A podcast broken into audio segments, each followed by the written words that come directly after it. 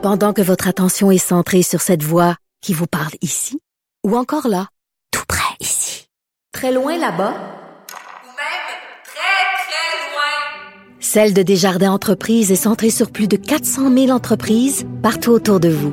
Depuis plus de 120 ans, nos équipes dédiées accompagnent les entrepreneurs d'ici à chaque étape pour qu'ils puissent rester centrés sur ce qui compte, la croissance de leur entreprise.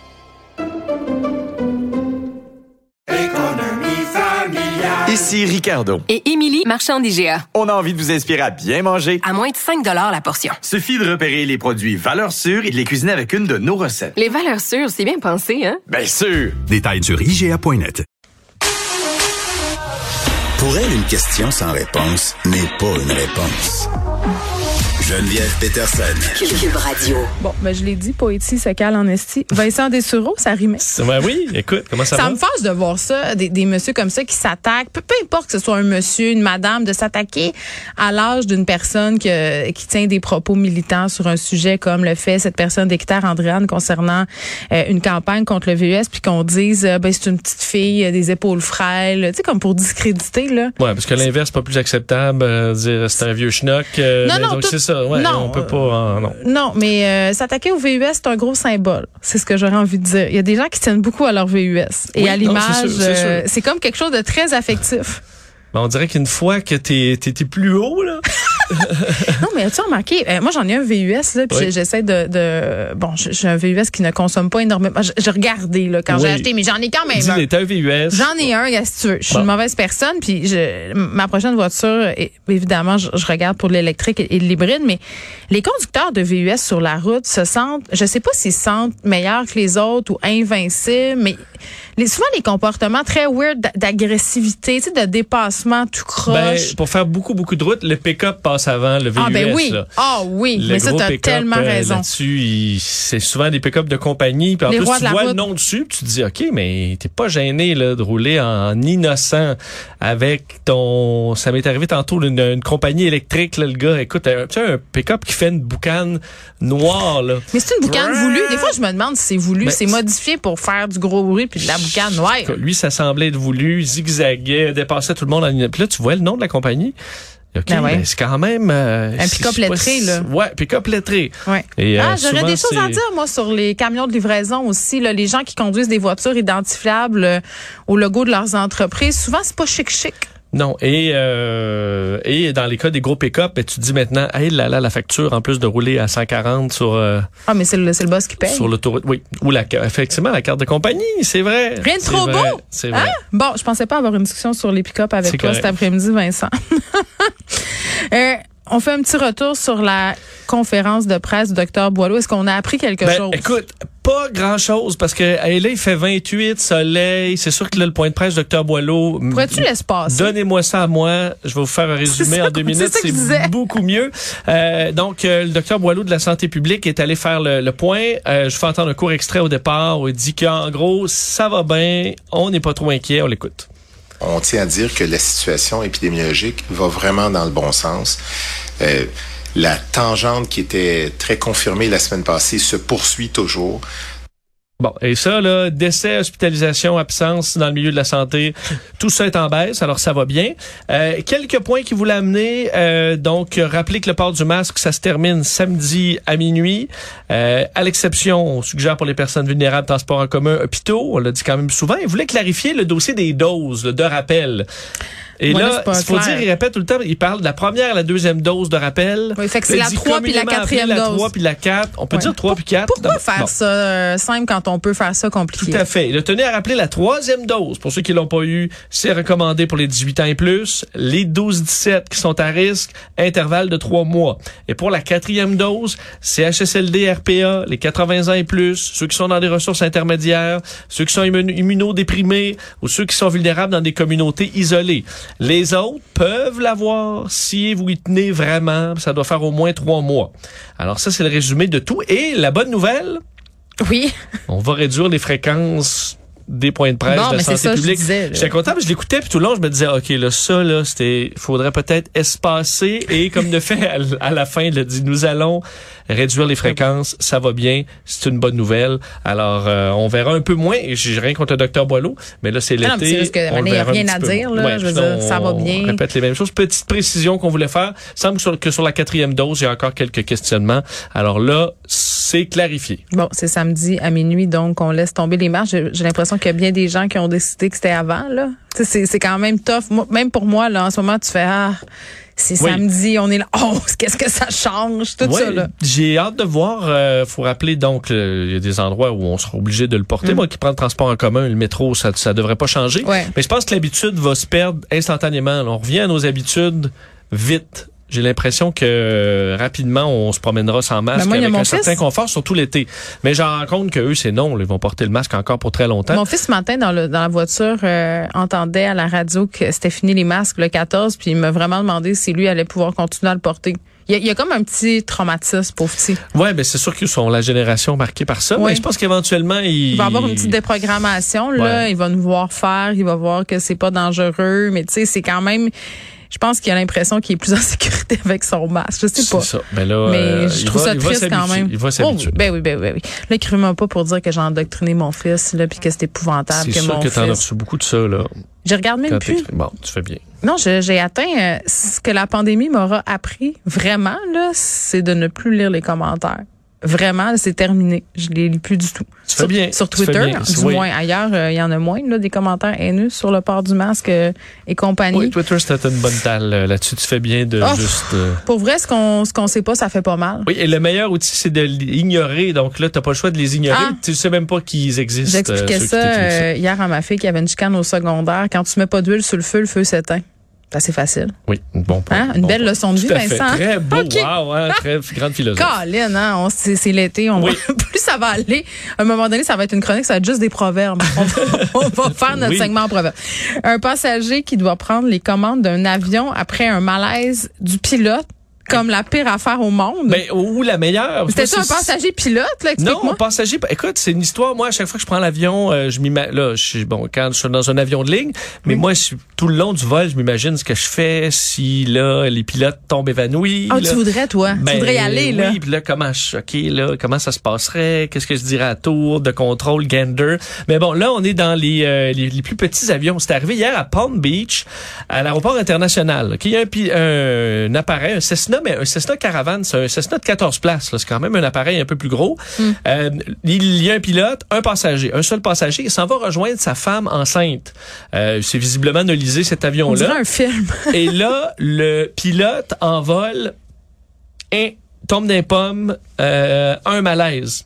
Incapable de... Il fait plus rien. Incapable d'opérer. Il grouille plus. Euh, et là, le passager qui réussit à contacter la tour de contrôle pour dire, euh, je vais vous faire entendre, on n'entend pas très bien, mais je vais vous le traduire tout de suite. Il dit, J'ai- un sérieux problème. Mon pilote est incohérent. Je sais pas du tout comment faire voler cet avion. Le contrôleur va lui demander, il est où? Et il va dire, j'en ai aucune idée. Écoutez ça. I've got a serious situation here. My pilot has gone incoherent. I have no idea how to fly the airplane, but I'm maintaining at 9100. Number 333 Lima Delta, Roger. What's your position? I have no idea. Bon, alors là, il a aucune C'est idée. pas il est où? Oui, c'est pas il est où, mais vous Ben, c'est remarquez quand même dans la voix, même si on n'entendait pas très bien, très calme. Et le contrôleur reste très calme. Donc là, dans les communications qui vont suivre, le contrôleur, faut dire, euh, qui ont- dont on a l'identité maintenant, Robert Morgan, c'est un contrôleur, mais ancien, euh, ancien instructeur de vol. Alors ça donne bien, c'est quand même rare que tu as les deux là. Et là, il a commencé à lui expliquer un petit cours, crash course, ben, crash course. c'est bravo. Ouais, cours de pilotage 101 pendant que tu es en vol. Et là, il lui dit d'un, reste les ailes euh, à plat. Faut que, un- faut que tu sois calme, hein? Pousse sur le manche doucement pour commencer une descente. Et là, il l'a fait descendre. Ils l'ont, on a, on a été capable de le localiser finalement sur les côtes de Boca Raton. On l'a ramené vers l'aéroport. Et euh, on lui a expliqué en chemin comment utiliser les freins, euh, donc les différents, les différentes commandes, parce que les freins, euh, quand tu freines d'un pied, tu freines d'une roue, l'autre, c'est un freinage particulier sur des avions. Ça Pour peut t'amener dans le, ça peut te faire déraper là, si tu freines pas de la bonne façon. Oui, Ici, on l'a, on lui a expliqué comment faire. Ah, il devait-tu avoir une petite suée? Tu sais, Mais écoute, dans le dos, mains là. moites, mais il est resté calme tout le long. Le contrôleur disait, mon objectif aussi était de pas le faire paniquer, de rester moi-même le plus calme possible, même si, je- écoute, t'as le cœur qui te débat.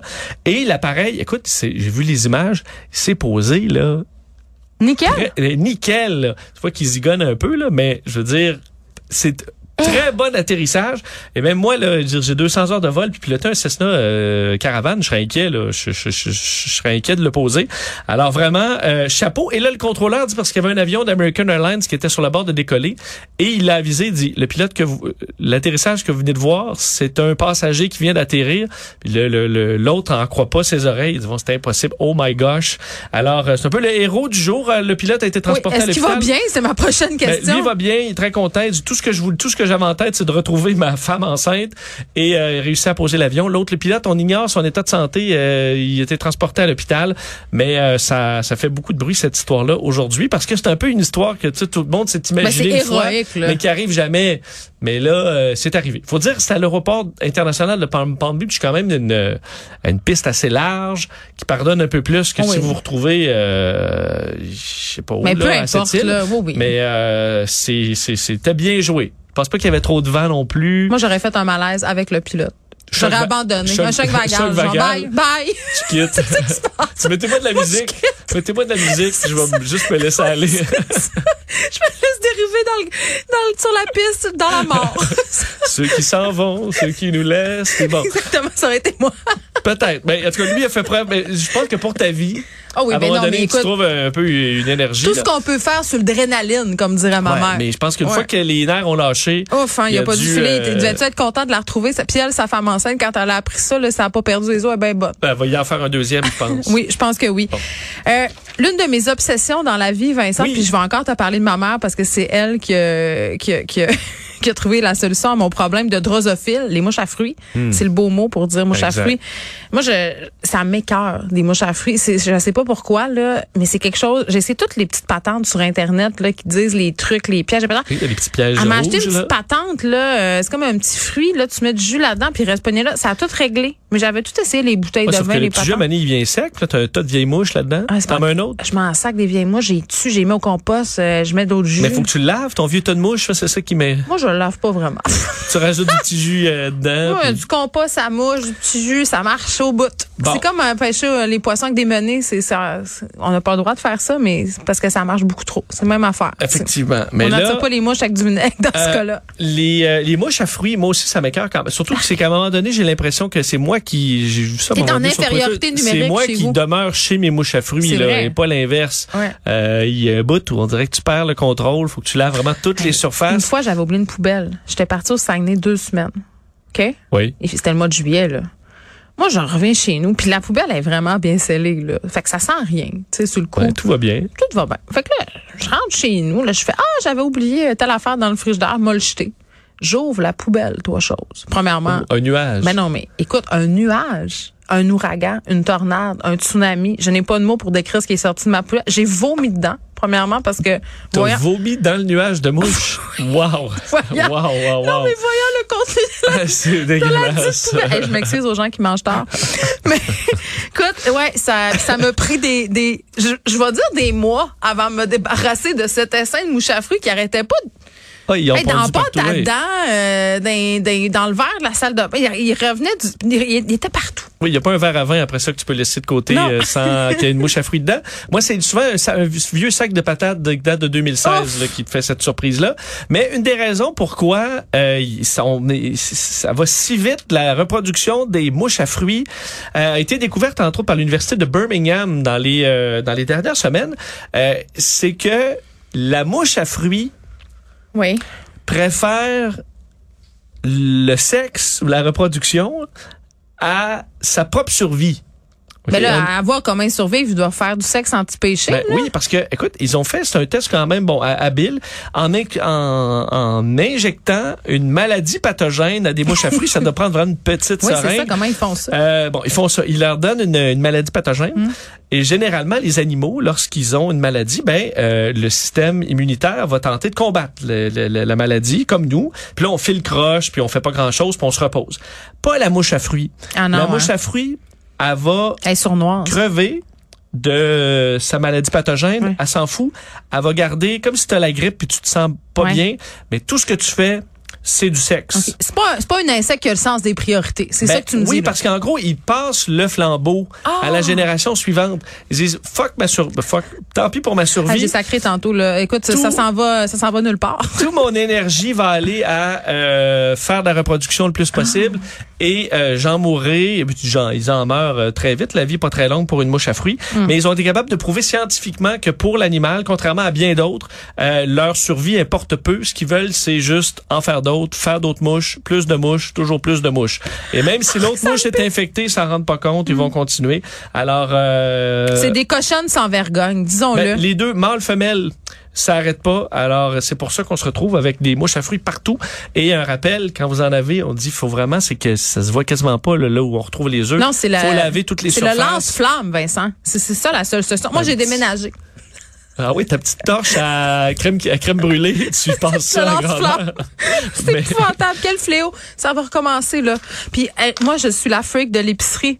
Parce qu'à l'épicerie, il y en a des mouches à fruits pas à fruiterie, là. Ça veut dire qu'ils ont pondu partout, là. Ouais. Là, faut pas acheter des Ben, fruits dans ces places-là. Comme moi qui ai été piqué aujourd'hui, piqué aujourd'hui par une, une bébite mystère qui m'est Mais j'ai j'ai peur un peu, toi. T'as peut-être la, la fièvre jaune Ouais, ou euh, le. parce que j'étais dans le, le métro de. Montréal tantôt, il y a une bébite qui m'est tombée dans le chandail.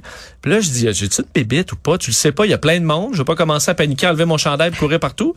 Puis là, ça pique. Mais tu serais devenu Puis là, je touche et je sens la bébite dans mon chandail Non. qui m'a piqué un peu partout. Non. Là, j'ai j'ai revu ressortir, à voler. Alors, c'est quoi? euh, T'es peut-être porteur euh, de maladies très Ben, mystérieuses la, en ce La moment. bébite qui se promène, sa ligne verte, Faites attention. je, je, elle là. Elle de- contient du Vincent Elle contient un peu de moi. OK, bye, Vincent. Salut.